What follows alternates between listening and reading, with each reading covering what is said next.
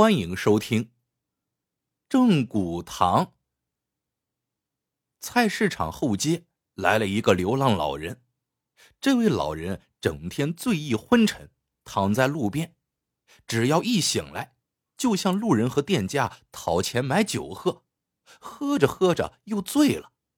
人们问老人家住在哪里，老人含含糊糊说不清楚。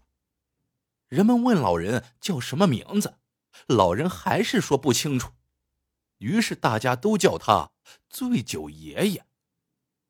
这天，郑小亮买菜回来，从醉酒爷爷身旁经过，正好醉酒爷爷清醒了，他从地上爬起来，伸出黑乎乎的手说：“哥，有钱没有？给点儿，我买酒喝。”郑小亮手里提着白菜萝卜。瞧着醉酒爷爷可怜的样子，便说道：“大爷，您跟我走，我请您喝酒。”醉酒爷爷听说是去喝酒，很高兴，就跟在郑小亮后边走。郑小亮在建筑工地做钢筋工，进行除锈、调直、连接、切断、成型、安装钢筋骨架等工作，距离这条街不远。郑小亮来到工地，几个工友看见脏兮兮的醉酒爷爷，都很反感，七嘴八舌指责郑小亮。郑小亮说：“他是我离家出走多年的爷爷，我来照顾他，你们别管。”郑小亮带着醉酒爷爷洗了澡，给他换了一身干净衣服，然后和醉酒爷爷一起吃饭。端起碗，醉酒爷爷问。哎，酒呢？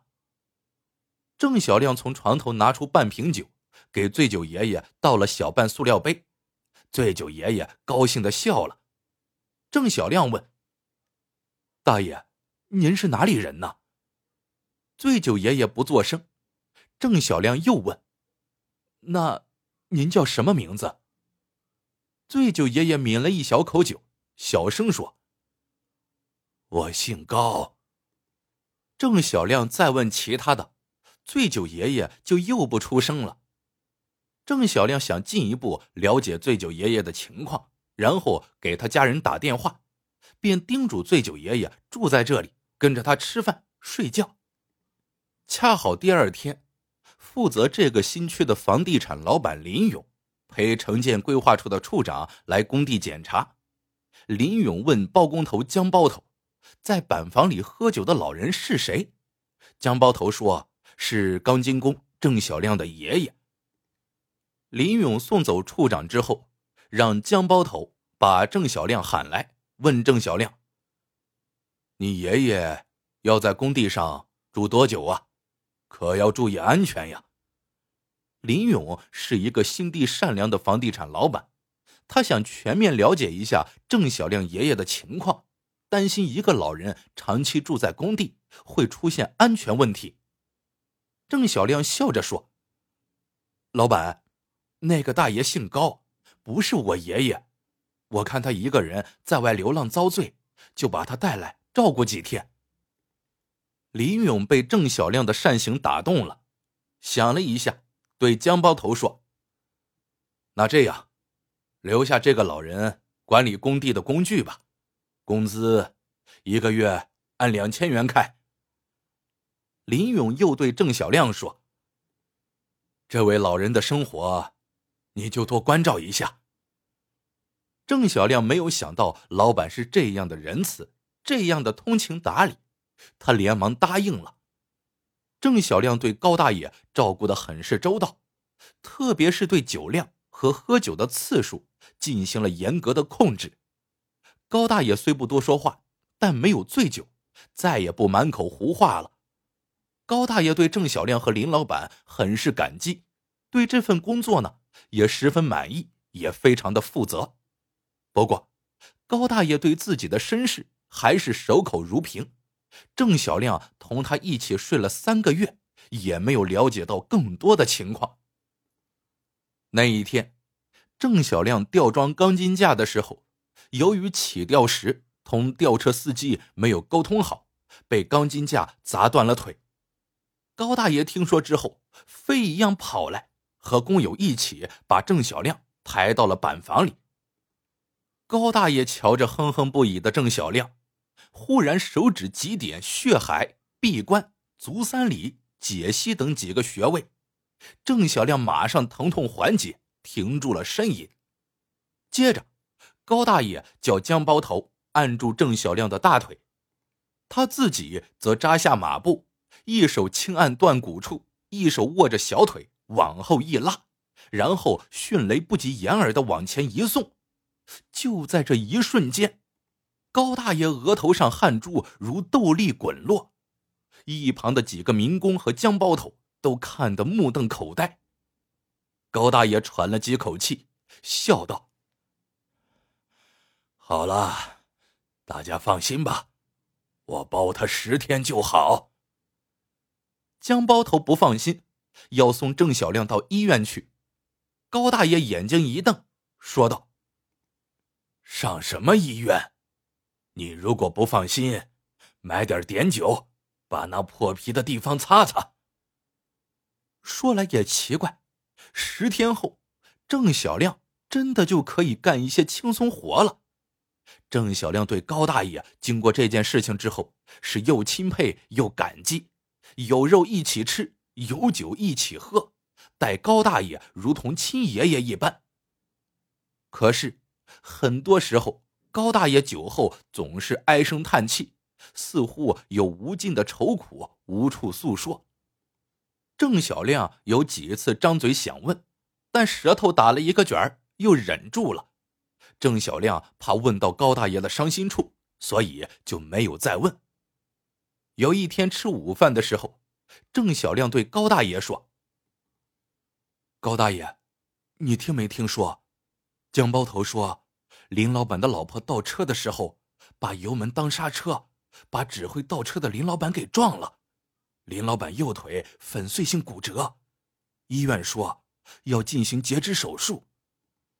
哎，你说，林老板这么个好人，怎么运气这么背呢？”高大爷一听，站了起来。林老板这么好，那条腿。无论如何，我也要给他保下来。小亮，你陪我去找林老板的老婆说一说，把林老板接回来，我来看看。郑小亮找到江包头，把高大爷的话说了一下。江包头马上到医院和林老板说了。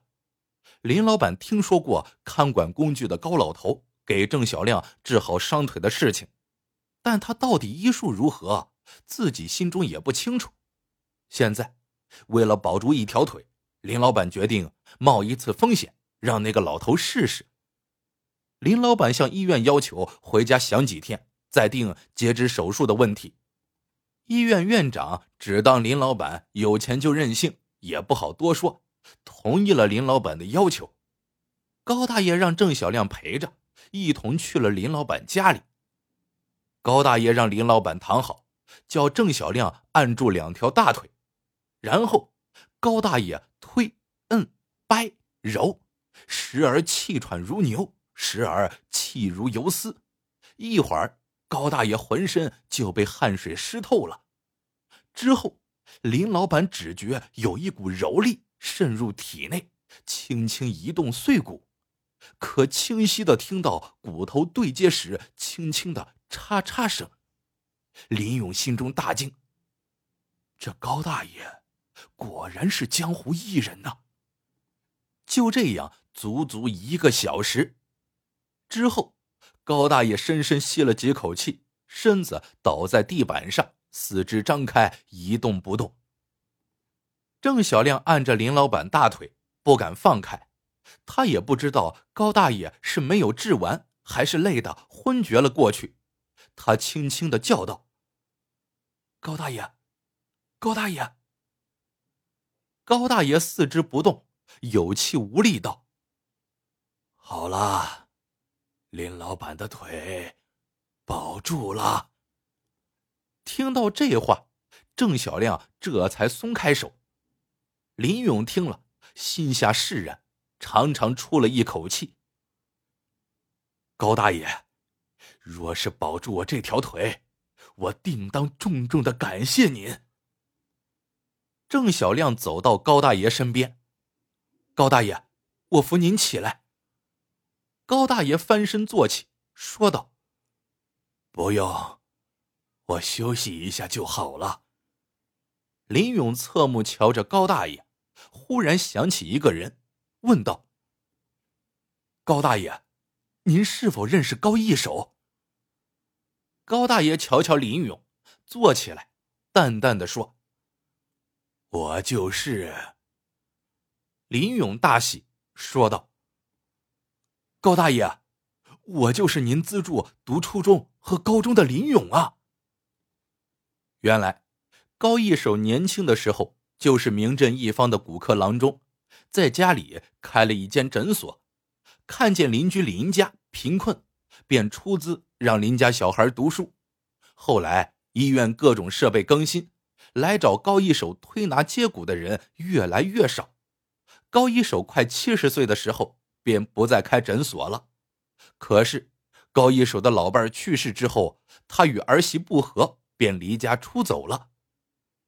郑小亮知道高大爷情况之后，真诚的说：“我爷爷早就离世了，您就是我亲爷爷，今后就让我来侍候您吧。”高大爷摸着郑小亮的头，连连说好。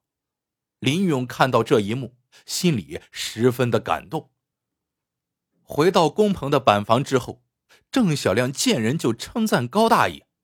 看到这一幕，高大爷反而不高兴了。叫郑小亮不要乱说。那天晚上，郑小亮买了二斤肉、一瓶酒，同高大爷改善伙食。两人正喝着，高大爷忽然生气的把酒杯重重一磕，叹息道：“小亮，你说我这正骨医术怎么样啊？”郑小亮说：“高大爷，好，好啊。”高大爷哼了一声：“哼，好个屁！你也不磕头喊一声师傅。”郑小亮一听，慌忙放下酒杯，双膝着地磕头，恭恭敬敬的喊：“师傅！”高大爷哈哈大笑，端起杯子一口干了。嗯，我这一手绝技。终于有传人了。被高大爷治疗的一个月后，林勇就能下地了。三个月后就痊愈了。他心怀感激，给了高大爷一笔丰厚的酬金，但高大爷分文不取。高大爷乐呵呵的说：“林老板，你让郑小亮以后就跟着我吧。”郑小亮从此就跟着高大爷学习推拿正骨。半年后，林勇带高大爷到高山街，领他参观一栋两层的小白楼，并告诉高大爷：“这栋小楼是专门为您和小亮行医设计建造的。楼上生活起居，楼下行医煎药。高大爷，你和小亮，你们搬进来吧。”郑小亮。跟随高大爷学习推拿正骨之术，技压四方，年纪轻轻就成了鼎德城著名的骨科专家。高大爷还叫郑小亮在门头挂了一块牌子，上书三个大字：“正骨堂”。故事到这里就结束了，喜欢的朋友们记得点赞。评论、收藏，感谢您的收听，我们下个故事见。